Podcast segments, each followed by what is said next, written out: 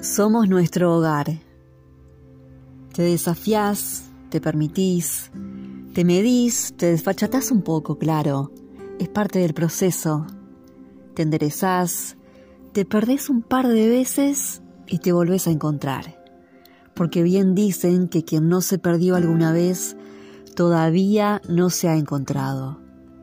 Y cuando te ves cara a cara con quien realmente sos, te abrazás profundamente, te agradeces por el trabajo que te dedicaste, por el tiempo que te hablaste y estuviste en silencio.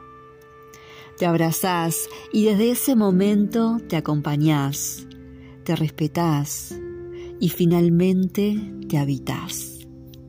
Cada uno de nosotros somos nuestro propio hogar y andaremos por el mundo llevando nuestra propia casa. Y cuando esa casa se encuentre tal y como la imaginamos, será el momento de abrirla e invitar a pasar.